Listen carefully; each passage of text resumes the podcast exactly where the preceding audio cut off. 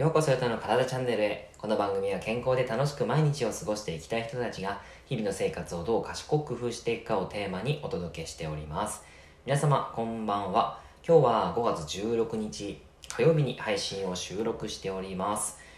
えっと、またちょっとですね、放送が空いてしまったんですけども、ここ最近ですね、ちょっと出張が、まあ、ぼちぼちあって、えー、東京に行ってまいりました。で、それでですね、ちょっとあの、バタバタしてたので配信ができなかったんですけども、えっとですね、えー、今僕がですね、仲間と共にオンラインサロンというものを作っています。えっと、フィットネスピースって言ってですね、えー、オンラインでフィットネスなんですけども、それに関わらず、やっぱり健康的に元気に楽しく、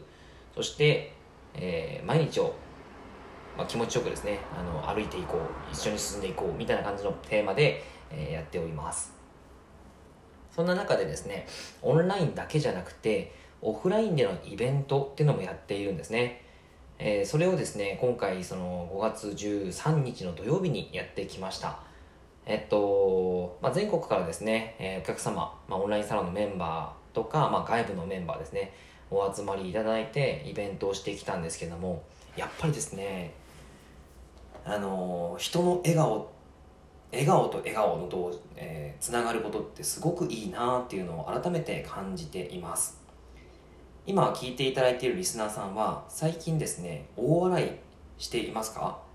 えー、僕ですね大笑いすることってあんまりないんですよね。まああるあるっちゃあるんですけども、えー、普段からですねあのなんだろう腹を抱えて笑うっていうことってそんなにないし子供の時だったらたくさんあったんだけど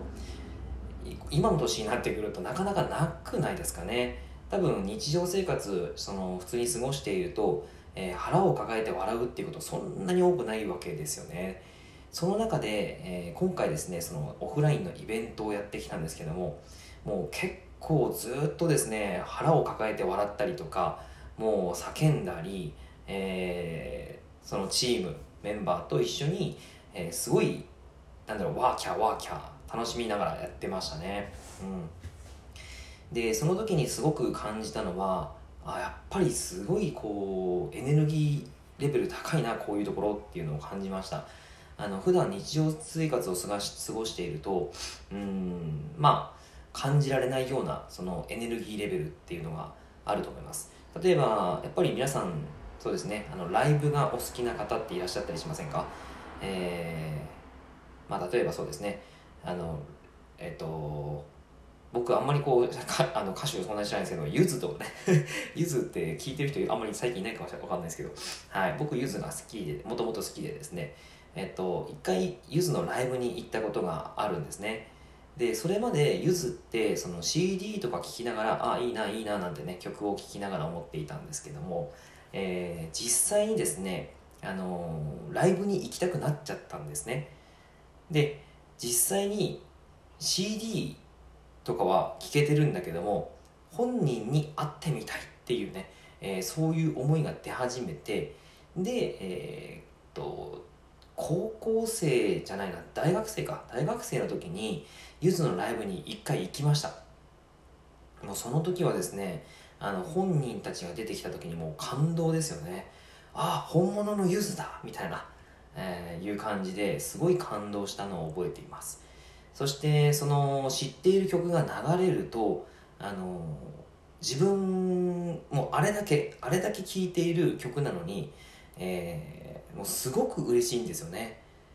あんだけ聴いている曲で実際にその現場で生でその本人が歌っているのを聞くともうすごく感動するわけですよ。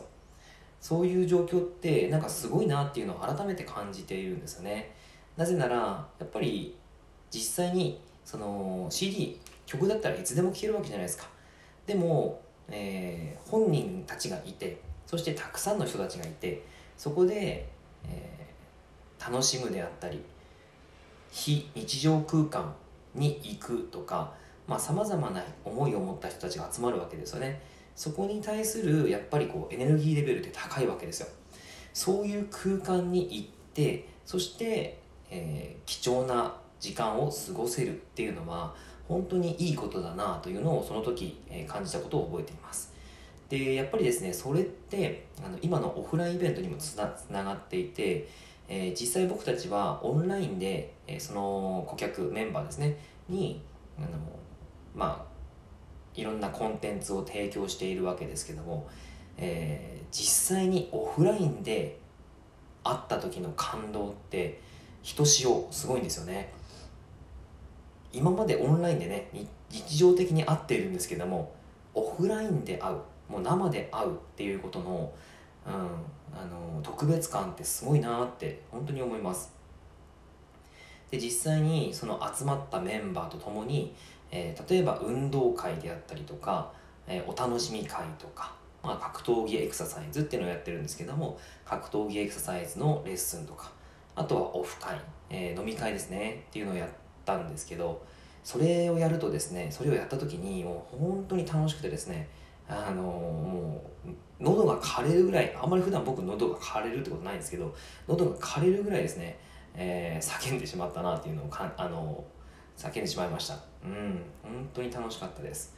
えー、やっぱりこういう機会こういう体験って、えー、すごく大切なだなと思いますしそこに向く自分の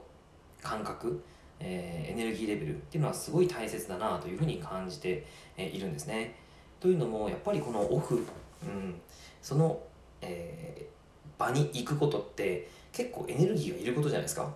なんかやっぱり僕はですね今福岡に住んでますので東京でイベントあったんですけども、まあ、実際に僕がそのお客様の立場として、えー、福岡にいるのに東京でイベントしますってなるとお金も時間もそしてま気力も 必要なわけじゃないですかそんな中でですねそれを、えー、に行きたいとそこに行くためにたまざまなやっぱりこう、えー、考えることがあるわけですけどそれを乗り越えていくわけですよね、うん、だやっぱりそれに向かう、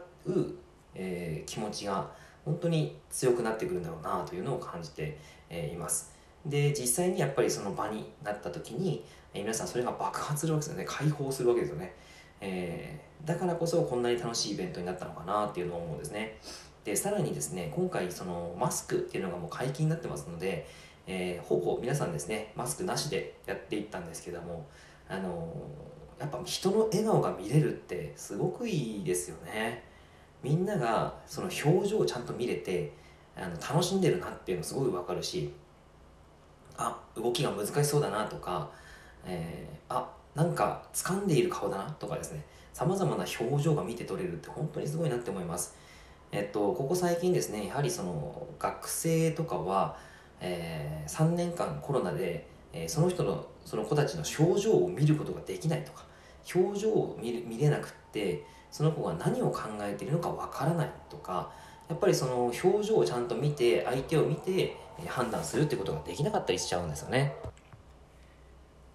赤ちゃんでも喜怒哀楽の表情顔を学ぶっていうふうに言われているんですけどもやっぱりそういったですねその人の脳と心の発達に関してやっぱり表情を見る、えー、表情を学ぶっていうのはとっても大切な観点なのかなというふうに感じています。やっぱり、えー、笑顔っていうのがですねその子供に見えてくるとやっぱりそれだけで安心したりしますしね。うん、やっぱり言語の発達感情の発達そこにですね遅れが、えー、出てきてしまうということがこのマスクによってあるんじゃないかなというのを考え感じています、うん、だからね本当に今からその、まあ、常に外すっていうのはなかなか難しいんでしょうけど少しずつそういった今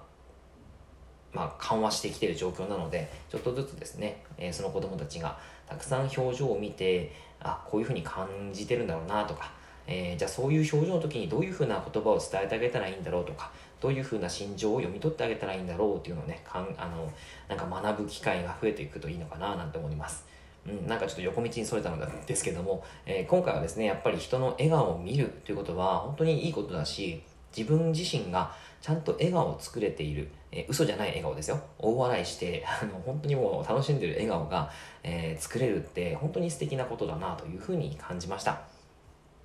はい。皆さんは最近大笑いできてない。そんな時はですね、何か笑えることっていうのを、えー、たくさん作っていくといいんじゃないかな。やっぱり心があの穏やかになるっていうのは、えー、自分の気持ちで穏やかにさせるというよりかは、えー、やっぱりこう何か環境で穏やかにさせる方がすごくいいかなと思いますので、えー、なんかそんな感じそんな環境をたくさん作っていけたらなというふうに自分自身が思いました。はい何か参考になればなならないですね。はいなんかこうちょっとね、えー、楽しい笑顔ってあそういえばあったななんてねそういったことをやってないな最近なんていう笑っていることあんまりないななんてね思ったら、えー、そういうことに